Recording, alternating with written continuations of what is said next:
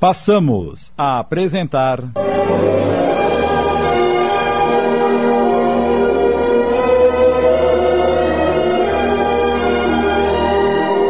Amor, Sol e Morredouro. Minissérie de Sidney Carbone baseada numa obra de Roque Jacinto.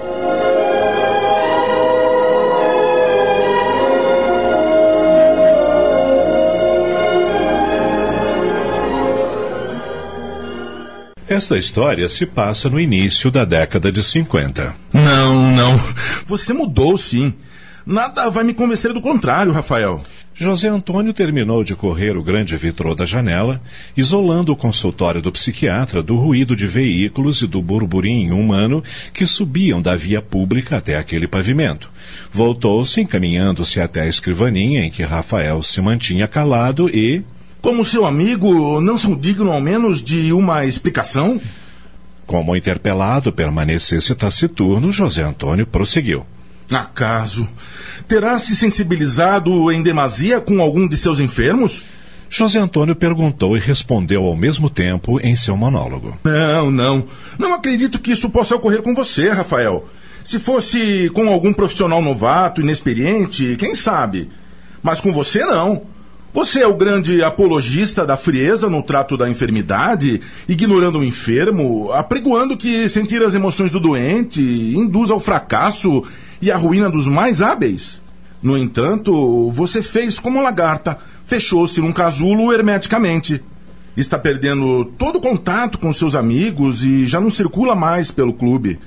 Não se preocupa sequer em alimentar a curiosidade da alta roda que, afinal, compunha sua admirável e abastada clientela de psiquiatria. Rafael, em si mesmado, recolhia as indagações e as ponderações do amigo, ensaiando justificar-se. Estava aprisionado por um invencível desfalecimento e não se atrevia a abrir as comportas da própria alma naquele trans delicado de sua existência. Acreditava piamente que José Antônio, companheiro desde a faculdade, não seria capaz de ouvir com seriedade, sem ironia, os clamores da batalha que lhe confrangia o íntimo. Temia ser ridicularizado. Seu semblante estava velado por tristeza. Será alguma paixão proibida? Ora, você me respeite, José Antônio. Levantei apenas uma hipótese. Uma grande tolice, isto sim. Está bem, não está mais aqui quem falou. Pronto. Mas é você mesmo, com seu retraimento e seu mutismo, quem está fermentando os mais disparados boatos na sociedade.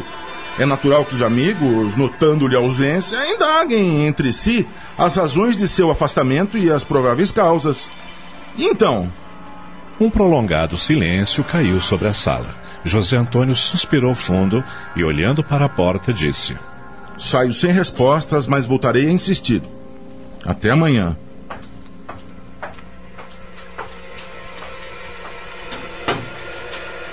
Rafael permaneceu imóvel até a porta se fechar, mal notando que a noite sobreparava na grande metrópole, com as luzes se acendendo em muitos apartamentos. Os luminosos, lançando intermitentemente a sua mensagem, coloriam as brumas que coroavam os edifícios. Rafael ali se detinha propositadamente. Alguns meses antes, refletia, mergulhando nos quadros de suas memórias, estaria naquela hora ajustando elegantemente o nó de sua gravata, assentaria alguns fios do negro cabelo, beijaria descuidado a fronte de Celina, sua esposa, e seguiria o encontro de suas atividades sociais.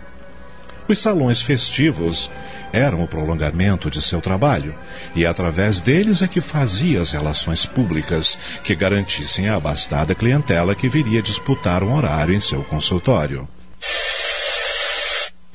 O telefone tocou à sua frente, tirando-o de suas lembranças. Rapidamente ele atende. Alô? A voz de Celina, a esposa, indaga do outro lado da linha. Rafael, Sim, sou eu. Venha depressa, querido. Aconteceu de novo. Eu não acredito. Isso é um inferno. Quando foi? Há poucos instantes. Estou muito assustada. Está bem, está bem. Vou fechar o consultório e irei em seguida. Enquanto dirigia com destino à sua casa, examinava-se e reexaminava-se. Habituara-se a ser impessoal com os consulentes, não participara jamais de seus problemas psíquicos, nem das suas implicações no seio dos seus familiares. Após o dia de consulta, despedia-os, aliando-se das aflições e dos seus quadros de angústia. Essa posição sempre lhe permanecera mais cômoda e não tivera, por isso, nenhuma experiência mais profunda, reveladora do lado humano e extensamente doloroso de todo o distúrbio mental. Agora, no entanto, fora atingida em sua família. O seu pequeno Paulinho estava enfermo. Atingira seis anos e, inesperadamente, revelara-se dominado por uma psicose, experimentando repentinas perdas de sentidos, qual se for um epilético. No auge das crises, no entanto, esbugalhava os olhos injetados de intraduzível rancor, passando a injuriá-lo de maneira dolorosa. Tentara diagnósticos.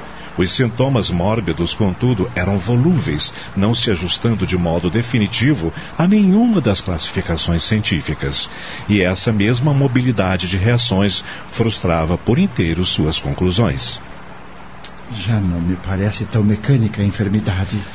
Pensou, inclusive, em recorrer a colegas. Não se animou, detendo-se a considerar as repercussões desabonadoras à sua fama de especialista, já que se tratava de seu próprio filho.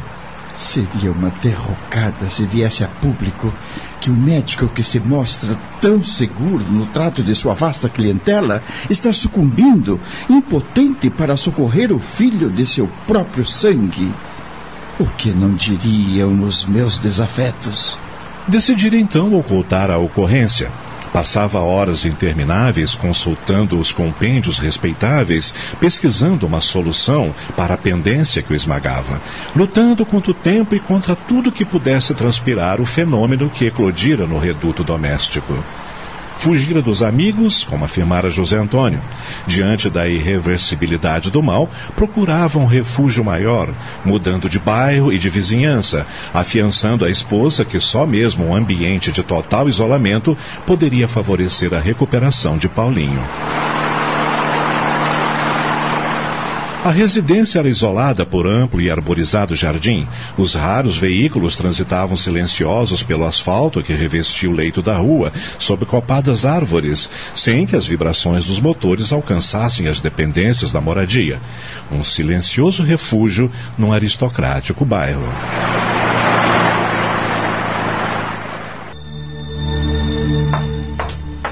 Onde está o Paulinho, Celina? A esposa, devolvendo o copo d'água à bandeja em que Clarinda servira. Obrigada, Clarinda. Pode retirar-se. Com licença. Em seguida, fitou o esposo sem afastar-se da poltrona em que vertera copiosas lágrimas de dor materna e respondeu ainda chorosa: Paulinho está no quarto. Quer dizer que a crise se repetiu? Sim. Eu não suporto mais, Rafael. Isso está acabando com a minha vida. Calma, calma. É demais para o meu coração de mãe. Conte-me como foi, sem omitir nada, por favor. Recordar o que vi e ouvi é uma tortura sem fim. Rafael acariciava-lhe o rosto, tentando estancar o pranto, no propósito de vê-la reequilibrada no domínio de suas emoções. Preparava para que ela tivesse condições de rememorar detalhes. Sei que lhe pareço cruel por querer obrigá-la a me dar informações sobre o Paulinho, mas meu propósito é ajudar o nosso filho. Poupe-me, por favor. Impossível, Celina, impossível. Por mais cruciante que seja a rememoração, numa delas encontrarei a origem do mal e identificada a causa. Poderemos corrigi-la com os recursos que a minha profissão me dá. Eu queria esquecer. Esquecer. Entretanto, é preciso lembrar e falar. Tente, querida, tente. Sabendo que é para o bem do Paulinho. Está bem. Eu vou lhe contar. Mas não me esconda nada. Você estava demorando para chegar. Então, liguei a televisão para nos distrairmos. É, num programa infantil, naturalmente. O Paulinho estava no meu colo e sorria com as brincadeiras que estavam sendo mostradas. Repentinamente, ele. Ele. Ele. Ele? Continue, Celina. Ele saltou para o chão e, de punhos cerrados, começou a fazer ameaças. Ameaças? É, é isso mesmo. ameaças. Eu não compreendo, Celina. Que tipo de ameaças poderia fazer um garotinho de apenas seis anos de idade? Não me obrigue a recordar, por favor. É preciso, Celina, entenda. É preciso. Você tem que me contar tudo. Vamos, por mais triste e doloroso que seja, fale. Ele. Ele contraiu o rosto e, com expressões de um homem feito, gritava que se vingaria criando-nos um inferno de sofrimentos. Estamos apresentando.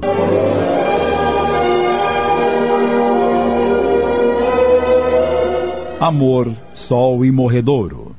Voltamos a apresentar.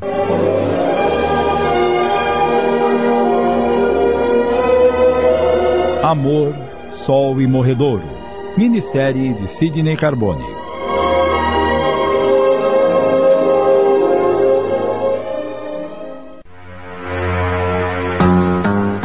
Tem certeza que ouviu essas frases da boca de nosso filho? E não foram só as frases que me deixaram assustada. Como assim? Enquanto falava, ele espancava o ar com as mãozinhas fechadas.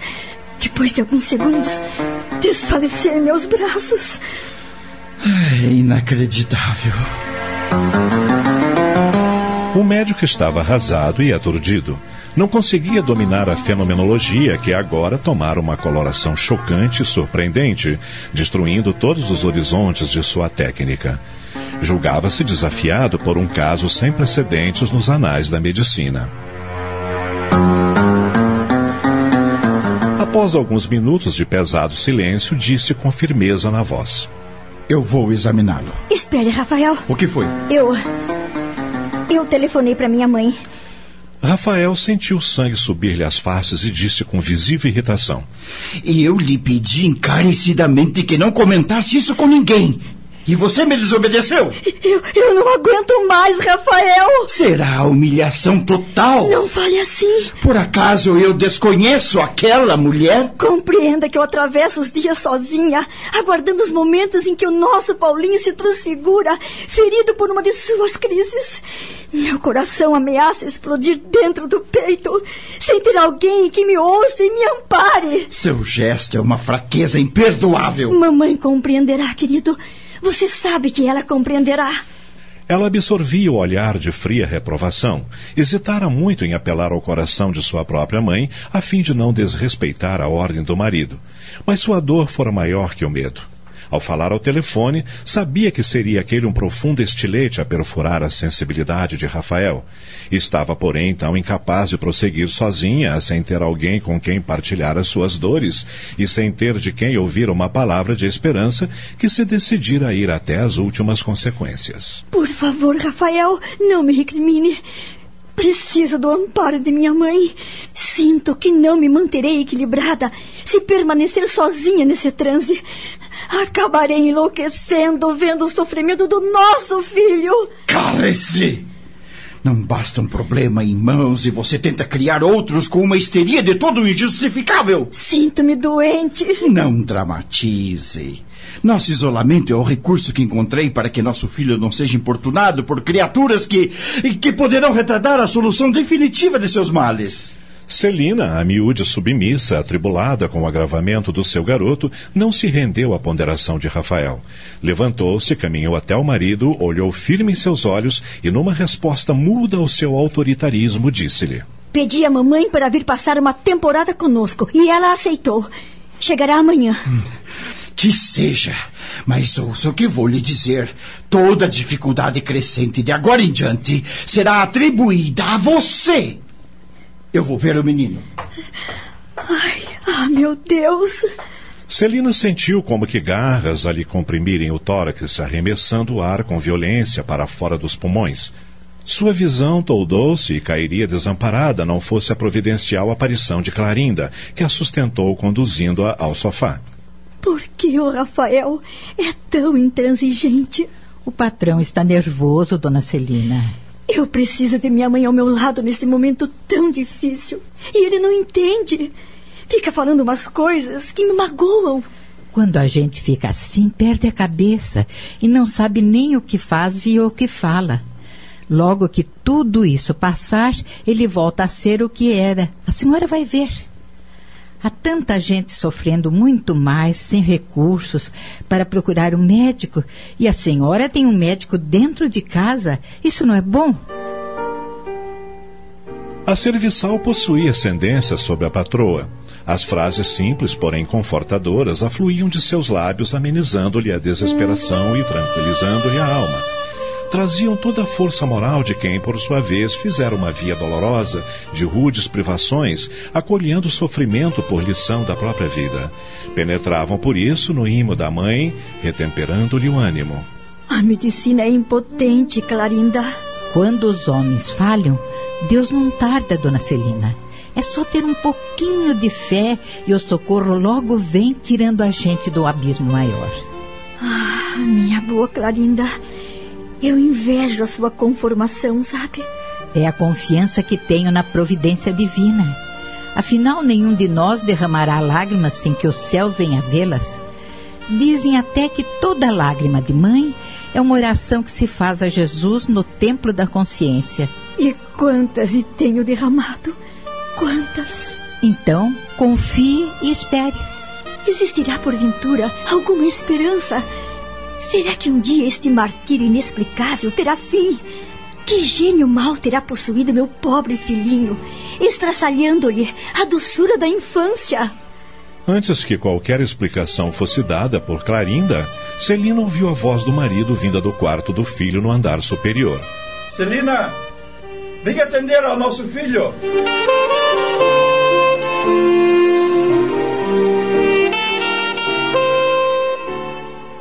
No dia seguinte, Isabel, a mãe de Celina, chegou à residência do casal por volta de quatro horas da tarde. Rafael estava em seu consultório. Durante o jantar, ele fez um tremendo esforço para ser agradável, já que não nutria nenhuma simpatia pela sogra.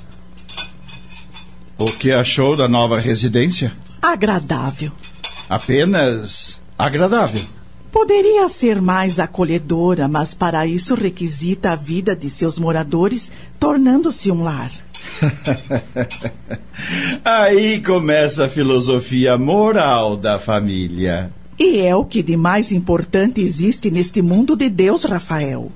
Casas de aparência fidalga encontramos muitas neste bairro mesmo. Contudo, alguma que abrigue uma família. Uma família que se harmonize, tornando a sua moradia numa usina de energias benéficas para quantos partilharem de sua convivência. Bravo! Bravo! O tema proposto é ideal para uma conferência cultural de alto nível, falando sobre a integração da família. Bastaria que existissem interessados em ouvi-lo. Ou então que se realizasse no púlpito de um templo religioso, onde as pregações não revelam muito senso. E a tudo se ouve com uma ingênua piedade. Rafael, por favor! O que foi, Celina? Sua mãe pode falar o que quer e eu não tenho o direito de abrir a boca dentro da minha própria casa?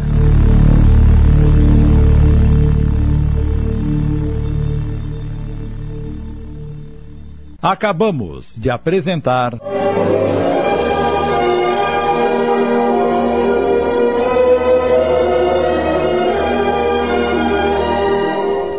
Amor, Sol e Morredouro. Minissérie de Sidney Carbone em 10 capítulos, baseada numa obra de Roque Jacinto.